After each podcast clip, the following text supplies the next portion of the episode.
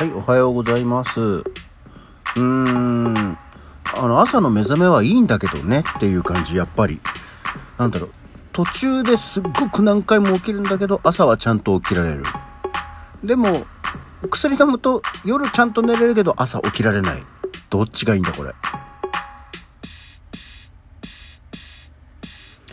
はい。改めましておはようございます。9月16日の金曜日午前6時42分、起き抜けラジオ西京一でございます。というわけで、まあ、ラジオ的にはね、ラジオ配信的には普通に喋れるし、頭も回るからこっちの方がいいんですけど、やっぱりね、なんか、途中で起きるとがっかりするよね。ああ、この時間。で、その後の、こう何、感覚の短さよっていう感じでね。でもなんかちゃんと寝てないこともないからいいのかと思いながら、えー、うまくやっていきたいと思います。はい。そんなわけで、えー、昨日はお休みで映画を見てきましたよ。うん。なんかまあもともとねこれまあ公開しましたってか公開前ぐらいからちょっと気にはなってはいたんですけどうーんどうなんだろうなと思ってこうちょっと悩ましい行こうか行く前か悩んでいたところですがえー、見てきた、えー、周りの人たちが、まあ、これは面白いよと。えー、なかなかと、なかなかどうしてということで、え評判も良かったのでね、え見に行ってきました。昨日は、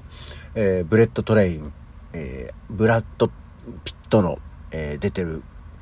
ブレット・トレイン弾丸列車ですね。えっ、と、まあ、ざっと、えー、ホームページに出てるあらすじを紹介すると、世界一運の悪い殺し屋レディー・バグが受けたミッション。それは東京発の超高速列車ゆかり号でブリーフケースを盗み次の駅で降りること。簡単な仕事のはずが次から次へとゆかり号に乗ってくる殺し屋たち。彼らに狙われ降りたくても降りられない。最悪な状況の中、列車はレディー・バグと殺し屋たちを乗せたまま終着点、京都へと走るっていうものなんですけど、で、原作が伊坂幸太郎っていうね、えー、ものなんですけども、まあ、あのね、まず結果か、結果というか感想から言うとね、え、とっても面白かったですよ。とっても面白かったです。あの、あんまりこういうタイプの映画ってそんなに見ないんですけど、まあ、いわゆるそのコメディ要素っていうのもちゃんと、あの、入っている、アクション映画だ。ただのアクション映画だとかだと見ないんだよ。ミッションインポッシブルとかさ、ああいうやつって全然見ないんですけど、あの、まあ、これはとても面白かったですね。まあ、あの、周りの感想も多いんだけど、まあ、ツッコミどころがすごく多いのね。もうツッコミどころが多いっていうか、いや、本当においっていうツッコミどころが多いんですけど、あの、それを差し引いてじゃなくて、それをね、加味した上で、えー、とても、えー、楽しめる映画でしたね。まあ、ね、何せね、超高速列車ですよ。ブレットトレインですから、弾丸列車ですからね。超高速、まあ、いわゆる新幹線的なものなんですけど、まあ、とにかくでもこれが、いわゆる今の日本をリアルに描いたものではないので、あの、本当にファンタジーな日本の部分っていうのがあるんでね、それも含めてなんだけど、お前超高速列車かよっていうところと、日本じゃどれだけ広いんだよっていうのと、シンプルに、京都から向こうはっていう、いろいろなところがね、あるんですけど、えー、とっても面白かったですね。あので、伊坂幸太郎の原作の映画で言うと、私は、まあ、いくつかどうなんだろう、そういうのって、あの映画化されてるのかもしれないんですけど、私はゴールデンスランバーしか見たことがない。だね、多分。で、ゴールデンスランバーもとても好きな映画ではあるんですよ。面白かったし。だから意外と伊坂幸太郎の、で、小説の映画は面白いんじゃないかなとは思いつつ、あ、原作もあるのねと思ったので帰りに本屋さんに行って、原作の、えー、なんだっけ？マリア・ビートルっていう本を文庫本を手に取った瞬間にすっごい分厚ってなって、いや、これは、これ読まなくていいですって思ったりはしましたね。はい。そういう感じでですね、まあ、あの、出てきたキャラクターもいろいろ個性的なキャラクター、殺し屋がいっぱい出てくるんですけど、えー、その中でもね、あの、イギリス人のタンジェリンというのがやっぱりいいですけど、あと、そう、何がいいって、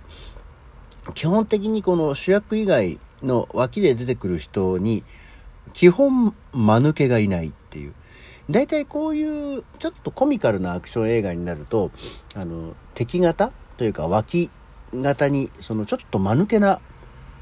うん、キャラクターというのがいたりするんですけど、まあもちろんちょっと間抜け感はある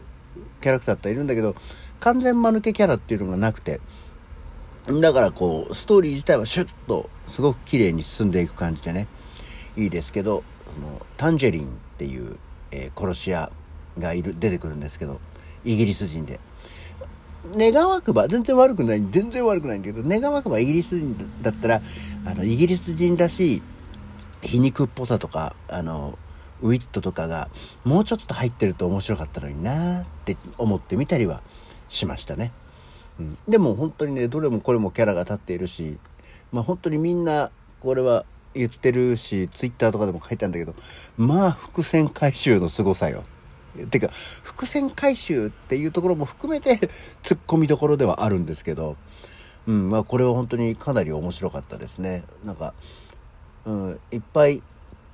ヒットすればいいのに、えー、なんでみんな見に行ってないのかなとかっていうところはね、よく言ってましたね。あの、監督がデッドプール2の監督だったんだね。デッドプール自体は面白くて、デッドプール2もまあ面白かったんだけど、そっか、この監督の人だからね、あの、意外とそのアクションシーンとか、と、あとそのコミカルなシーンのつながりがうまくいってるんだろうなって思ったりはしました。えー、最初は地元の映画館で見ようと思ったんだけど、なんかちょっと大きい映画館で見たいなと思って、新宿に行って、新宿ピカデリーというとこで見たので、えー、結構、あ、やっぱりこれ、まあ、アクション映画だしね、あのー、これは大きい映画館で見ると楽しい映画です。ぜひ、あの、これはね、あの、映画もなかなかあまりお勧めませんけど、あの、変な映画しか見ないんでね、これはあの、いいんじゃないですか。あの、皆さん、見に行って、突っ込みどころを楽しみながら、ええ、あの、見ていただければと思います。本当にね、あの、映画館でどうしてみんなそんなに笑わないんだろうっていうぐらい真剣にみんな見てるけどね、途中でどうなんだろう何か、あれ？これおかしいぞってなったりしなかったんだろうかと思いました。ブラッド・ピット自体がそあの、ま、脇に間抜けな役がいない時、ちゃんとブラッド・ピットが間抜けな役をやるので、あの、とても良かったなと思います。ブラピの映画もそんなに見たことないんだよね。ブラッド・ピットってでもなんか主役になるより、本当はちょっと脇でやってる映画、映画、じゃ役者さんのようなイメージがあるんですけど、